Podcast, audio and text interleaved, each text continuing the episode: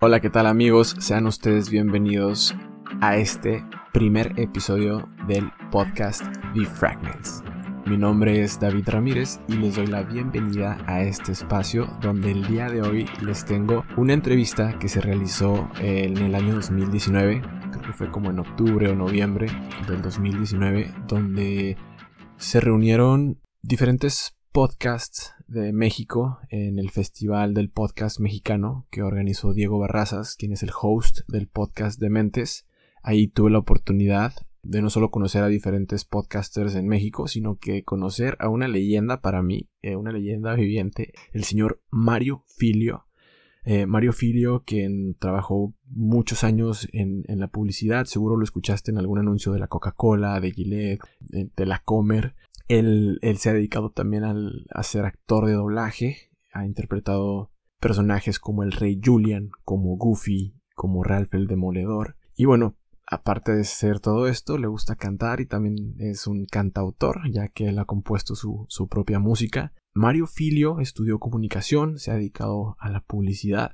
En, esta entrevista vamos a cubrir un poquito de quién es Mario, nos va a contar un poco de, cómo llegó a, descubrir pues eh, quién es hoy, eh, su trayectoria, a lo que se dedica y lo que viene. Espero que te guste mucho este episodio, quédate hasta el final y regálame un comentario, dime qué opinas, dime qué aprendizaje te llevas. Yo en lo personal eh, me llevé unas 3, 4, 5 cosas muy buenas, pero no te las voy a decir para que tú las escuches a continuación. ¿Va?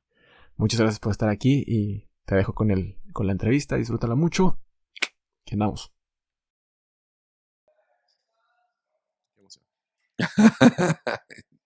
¿Qué dice banda? Bienvenidos. Estoy contento de estar aquí el día de hoy. Estamos en el Festival Mexicano del Podcast, el primero que se realiza eh, aquí en México. Estamos en, la ciudad de Monterrey y el día de hoy ha sido un día fenomenal. Hemos conocido a gente increíble que, nos ha compartido experiencias, eh, híjole, pues de otro mundo que nos han hecho eh, revivir momentos especiales de la infancia. Y el día de hoy tengo precisamente a esta persona que, que nos dio ese momento tan especial este día tengo a Mario Filio aquí de invitado.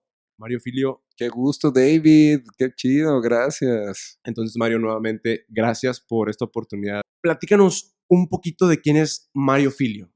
Fíjate que es una, e, es una pregunta de pronto compleja porque yo me sigo descubriendo y me sigo conociendo. Yo sí creo que no he dejado de ser niño, David. Yo sigo siendo el niño que se sentaba frente a la tele y disfrutaba de ver eh, caricaturas. Soy el niño que le gustaba, desde muy chico me gustó mucho la publicidad. Yo era de esos que, que, le gustaba ver este, los anuncios comiendo lo que anunciaban. Entonces de repente me dediqué a la publicidad. Yo estudié comunicación y me empecé a dedicar más a la merca, a la publicidad y sigo siendo un niño, tengo 53 años, pero no, no, no me rehuso, me rehuso a convertirme en un ñor. En un ñor que maduren las frutas. Ay, por favor, La, la verdad de las cosas es que platicando con unos amigos hablábamos de que de pronto la gente deseamos ser grandes todo el tiempo. Los niños este, sueñan con ser señores, se pintan bigotes y quieren las, niñas quieren ser mamás y todo. Pero fíjate qué interesante es que el, mantener vivo al niño quien eres te da esa capacidad de ser creativo, sobre todo pierde mucho uno la creatividad. Entonces yo, si me preguntas quién soy, soy un niño que se dedica a lo que ama, que al cabo de los años me di cuenta que además de hacer lo que me gustaba, me pagan por ello y nunca lo hice por esa, por esa razón, te lo digo en serio, jamás. Y, y que disfruto mucho todo lo que hago y vivo muy al día. Cuando eres hijo de actores y, de familia de actores, vives así, al día. Eh, no, no tienes así como que el proyecto y ni vives a la quincena, ni como muchos amigos que pues, sus papás, ya para la quincena, ya para la quincena. No, los hijos de los actores, hoy hay, disfrútalo, mañana quién sabe, ¿no? Mañana quién sabe. Eso es algo, eso es algo bien interesante y ahorita que mencionaste que, vives de lo que te gusta, de lo que te apasiona, yo pienso que es un tema que últimamente ha emergido eh, por diferentes circunstancias de depresión, de confusión, de, esa crisis existencial que pasan muchos jóvenes hoy en día por lo mismo de, no saber en dónde encajan y se ha, se ha, llamado, se ha hablado mucho de eso, de, de seguir tus pasiones. Sí, está cañón porque además, fíjate que muchas veces hacemos lo que creemos que debemos hacer y no lo que deseamos hacer. Y muchos hacemos, por ejemplo, ah, estudiar una carrera que sea lo que estudió tu abuelo y tu padre y tu tío y no. Y hay quienes tienen esa fortaleza. Recién conocí a un médico que me está atendiendo de sinusitis y me dice, oye, yo soy el cuarto o quinto de la, de la familia que se dedica a esto. Se dedicó mi abuelo, mi papá, mi tío y yo y es muy bueno. Entonces, tampoco juzgar, ¿no? O sea, él hizo lo que vio y aprendió en casa y es muy bueno. Entonces, yo creo que hay, fíjate, hay, hay como una especie de guía aquí que yo uso de pronto en las conferencias, en donde les digo, mira, considera varios elementos para tomar la decisión de a qué te quieres dedicar. Tu familia, ¿a qué se dedicaban en tu casa? ¿Qué viste? O sea, ¿de qué vivían? Nada más considéralo, no, no, no, no juzgues ahorita, nada más tráelo a tu mente, ¿no? Después, tus influencias. Las influencias, todo esto que, que, veías, eh, si escuchabas cierto tipo de música, o si ibas al cine, o si ibas al teatro, o si te llevaban de viaje, o si... Todo lo que influyó para que tú desarrollaras entonces un gusto y una eh, capacidad de expresar algo y entonces ya vendrán tus inicios. El ejemplo te lo pongo en mí. Mi familia se dedicaba a la actuación y a la comedia y a la música. Mis, mis influencias eran que me llevaban siempre al cine, al teatro. ¿no? Tú creciste en ese entorno. ese es el entorno. era, algo que te quería preguntar. Tú, tú vienes de una familia Sí, este, donde eso ya viene integrado en Venía en, el, paquete, güey.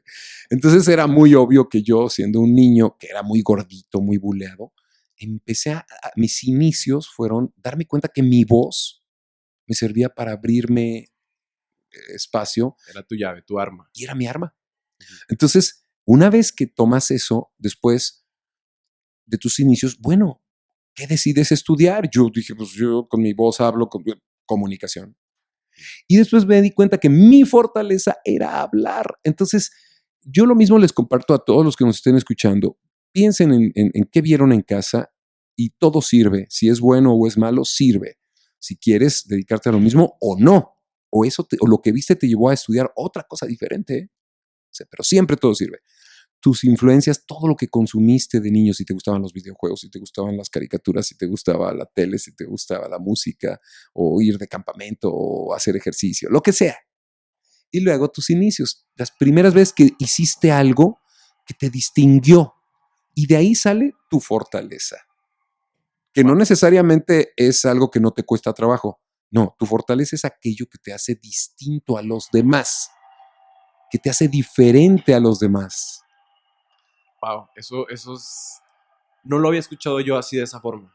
Y, a veces te cuesta trabajo, David, o sea, no necesariamente es, algo que hagas fácil, ¿no? Sí, no, definitivamente. Y siempre entra el factor del, o sea, como dices, eh, del entorno de la familia, de, las influencias, también el, el, que dirán. Yo no sé si a ti en algún momento te pasó por la cabeza decir, bueno, ¿por qué yo no ser diferente? O sea, a, pesar de que te apasionaba, a pesar de que te gustaba, yo, yo creo que a lo mejor no era tanto que quisiera ser diferente porque pues ya venía todo esto desde antes, pero en algún momento por tu cabeza pasó el, bueno, ¿y si intento otra cosa?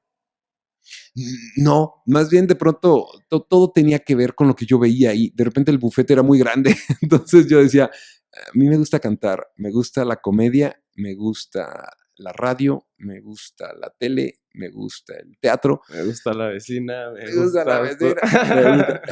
Exacto.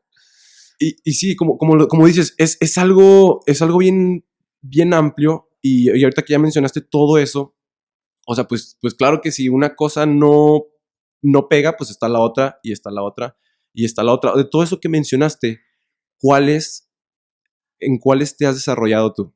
Fíjate que sin saberlo, yo me empecé a dedicar al mundo de la voz, empecé sobre todo como locutor, ¿no?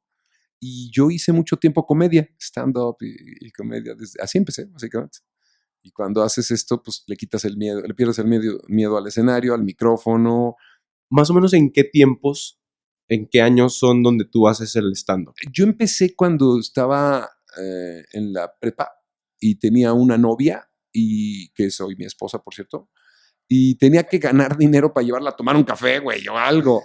Entonces, este, puta, pues sí, mi padre era papá de 10 hijos, entonces pues, sí, de pronto, de pronto me prestaba para llevarla a cenar, pero pues de pronto pues, ya no alcanzaba, ¿no? Entonces empecé en los 80s, 1982, a hacer eh, stand-up en un lugar que era una peña en satélite, la peña El Sapo Cancionero, y ahí empecé a cantar y a hacer chistes y a hacer voces.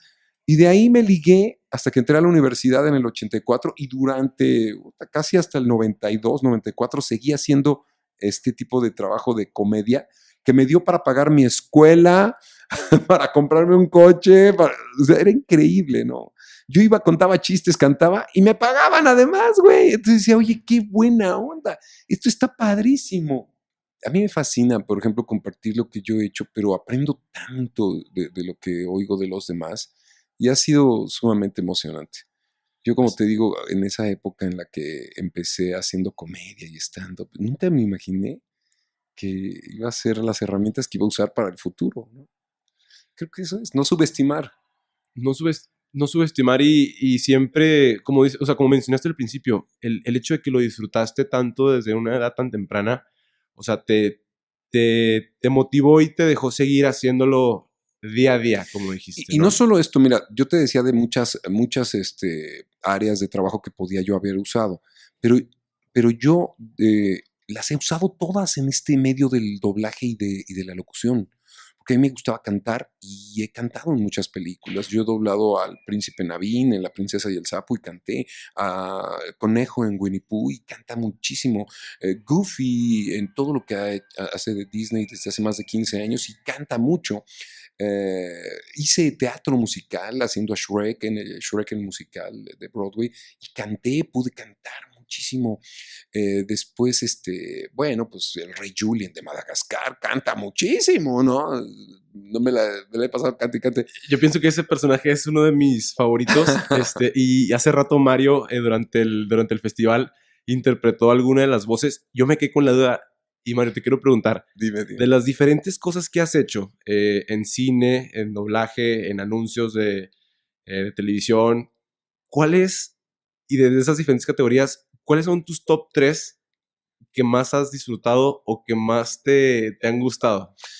Mm, lo que más me ha gustado, de, así en orden, es poder eh, cantar. Yo si no me hubiera dedicado a esto, me hubiera dedicado a cantar nada más. Pero bueno, poder cantar. Y he cantado en los comerciales, en, las, en el cine, en mucho doblaje. Y bueno, y he grabado. De hecho, si buscan Mario Filio en Spotify, en Apple Podcast, en, eh, perdón, en Apple Music, hay música, en YouTube hay música que he compuesto y he publicado y he cantado ahí. Pero después, el siguiente podría ser, evidentemente, la creación de personajes animados. Eh, en el doblaje, hacer a Goofy, hacer a, Miss Piggy, hacer a Ralph el Demoledor, a Ray Julian, a tantos y tantos personajes. Y después la publicidad que me apasiona hacer anuncios. Me encanta, es más divertidísimo. de la publicidad, ¿cuáles serían los top 3? Uh, yo grabé durante más de 20, 30 años para Coca-Cola, después Gillette y La Comer. Vas al súper o a La Comer. Entonces, muchos años grabé para esas cuentas y, me gusta mucho hacerlo. Y sigo haciéndolo. Grabo mucho para el mercado latino de los Estados Unidos y para otros países. Así que ahorita que mencionaste que por 15 años has este, interpretado personajes o has hecho el doblaje de esos personajes, tú, o sea, ¿qué, consideras, qué impacto crees que tiene el hecho de que ese personaje, o sea, la identidad que ha adquirido ese personaje es Mario. Y aunque mucha gente eh, no te conoce físicamente, no, tiene una cara de Mario, el día que ya no escuchen esa voz, el día que ya no escuchen esa voz, o sea, sí, es un... ¿Qué, ¿qué pasa? mira, te voy a decir la verdad, yo soy el, creo que el cuarto que hace a Goofy en, México. Y, no pasa nada porque en realidad tú vas creciendo, o sea, las generaciones que van escuchando a ese personaje, pues van creciendo contigo. Los que oyeron al anterior, pues ya son adultos y así, ¿no? Entonces, de pronto pues porque ya no viven o porque los decidieron cambiar, pero el tiempo que lo hagas, yo creo que cada quien le pone su marca, su, eso, en eso tienes toda la razón. O sea, es Mario el que estás oyendo haciendo a Goofy o haciendo a Julian o haciendo a Ralph, ¿no? Pero sobre todo en estos personajes que pasa el tiempo y se siguen haciendo, como Goofy, ¿no? Es de los que yo he hecho con mucho cariño, te digo, por más de 15 años, pero eh, yo creo que las nuevas generaciones que crecen, pues tú eres la voz que ellos tienen de referencia, ¿no? Y a lo mejor el que fue antes, pues ya le tocó su tiempo. Ay, en esta época, David, en este medio, es nada es de nadie. Hoy funcionas, al rato te cambian y ya no. Híjole, no. No pasa nada, nada. malo creértele decir, yo soy la voz de. Tú eres mangos, o sea, si te cambian ya saliste. Y como dijiste, o sea, el, el momento en el que estás, disfrutarlo, y lo que quede para hacerlo con mucho cariño para la historia pues ahí queda el legado y, y, pues la generación que lo disfrutó como dices yo yo yo estoy totalmente de acuerdo contigo al principio mencionaste que tú sigues siendo un niño. Sin duda. Yo a pesar de tener 25 años que relativamente todavía soy este joven yo me sigo considerando y no, lo, y no lo pierdas no lo pierdas David no lo pierdas güey. Y, y, es algo y es algo bien lindo que, que yo creo y siento que a lo mejor muchas personas ya cuando entran en la rutina, entran en el famoso Godines Life, eh, se vuelve tan, tan monótona la vida que pues no te amargas, pero te secas. Además, predecible, David. O sea, ya sabes cómo va a responder el otro. Sabes, yo les enseño mucho en el taller de improvisación y cuando hacemos personajes animados a usar la creatividad, güey. O sea, cuando llega un mesero a, pedirte la, a levantar la orden, todo eso, él ya sabe lo que te va a preguntar y tú lo que le vas a contestar y él ya da por un hecho sácale la vuelta y haz un comentario fuera y vas a ver cómo la gente cuando les mueven su zona de confort y lo que esperaban y lo que estaba, hay gente que reacciona padre, hay gente que incluso se adapta y, también coopera. Por ejemplo, ayer le digo a un mesero en un restaurante, este, ¿se debe algo o, ya está todo incluido? Y estábamos pidiendo la cuenta, ¿no? Y le digo, oiga, ¿se debe algo? Y me dice el güey, no, nada, nada, güey, nada. Y dije, este güey se agarró la onda, luego, luego, ¿no?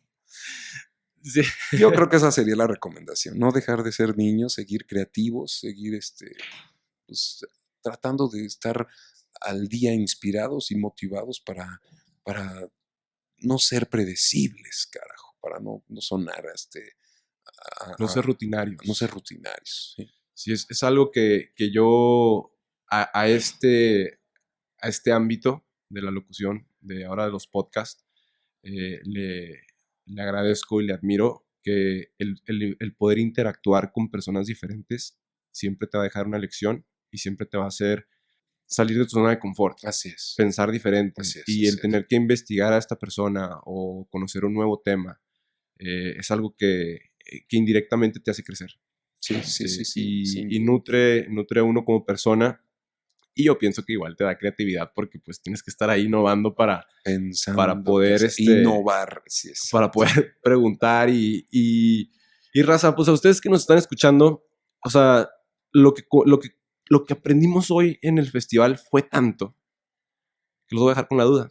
Ya después yo, yo grabaré más episodios pues, para platicarles. Ya bien. lo organizaré donde para, pondré, para pondremos orden. Eh, sí, sí, sí, pero eh, yo me aventuré a, a pedirle a, a Mario la, la, entrevista hoy porque precisamente yo pienso, yo, estamos, yo, yo, siento y sé que estamos en un cambio este, de generación y, y, algo bien lindo que mencionaron es que por este medio podemos darle eh, un tributo, un honor a todas esas personas que ya tienen un recorrido. Tú mencionaste que tuviste un podcast, de pronto eh, ya no hubo podcast y ahora es el resurgir de Mario en los podcasts. Así es, así es. Entonces, yo me quedé con la duda y dije, bueno, ¿será que regresó a los, pod, a los podcasts como eh, con comedia otra vez? Eh, ¿Regresaste? ¿en, qué, ¿En qué categoría cae el podcast de Mario hoy en día? Fíjate que tiene que ser el podcast de Mario Filio. Yo a mí cuando me preguntaban qué nombre le vamos a poner, ¿sabes qué? Pues el podcast de Mario Filio, porque así empezó. ¿Y de qué habla Mario Filio? Pues es bien sencillo. Yo he trabajado en la voz, en la música, en el doblaje, en la conducción, en la comedia. Entonces, mi podcast se trata del mundo de la voz. Todo lo que se puede hacer con la voz. Y sí, salí de, de, de, del aire varios años, más de ocho años, y llevábamos más de 100 episodios. Y ahorita este, recuperamos la temporada y los invito a que lo escuchen, así como el de David también. Gracias, amigo, por la invitación. Me encanta ser parte de esta nueva generación de podcasters. Les aprendo y les admiro mucho. No, hombre, gracias, Mario. Eh, yo siento que tenemos muchísimo más todavía que aprenderles a ustedes. Soy fan de otros colegas tuyos, como Mario Castañeda. Mi compadrito, que eh, como, ¿cómo se llama? Eh, Mario Arbizu. Marito Arbizu, ¿cómo no? Entonces, pues te doy las gracias, Mario. Ya se nos, se nos acaba aquí el tiempo, tenemos que ir a, socializar un poco, a aprovechar aquí el tiempo. Pero de todo corazón, eh, te deseo lo mejor en todos los proyectos que tengas. Ojalá que, que, esa gran trayectoria que, que, tienes siga todavía por un muy largo tiempo y que los que estamos empezando podamos seguir aprendiendo. Este, yo me quería aventar aquí rápido a ver si podíamos eh, un mini diálogo. Yo soy fan de los pingüinos de Madagascar. Y a mí me encantaba siempre el de que bonitos y, bonitos y redonditos, muchachos. oye, Skipper, oye, Skipper, ¿qué haremos esta noche, Skipper? Entonces yo, yo moría de risa siempre. Entonces, si nos puedes despedir como, ¿cómo se llama el rey? Julian, como el rey Julian de Madagascar. Estás escuchando el podcast de David y ¿sabe qué? Se está poniendo muy divertido y desde aquí le mando un saludo a esos pingüinos tontos y le recomiendo a todos ustedes... Ay, Mort, no, no, Mort, no me... No, Moris, quítamelo, quítame, Moris. Los pies no, por favor. Uy, siga moviendo su bote. Raza, con ustedes Mario Filio. Les mando un saludo enorme, un abrazo, David Ramírez, y nos escuchamos pronto, anda. Gracias, David.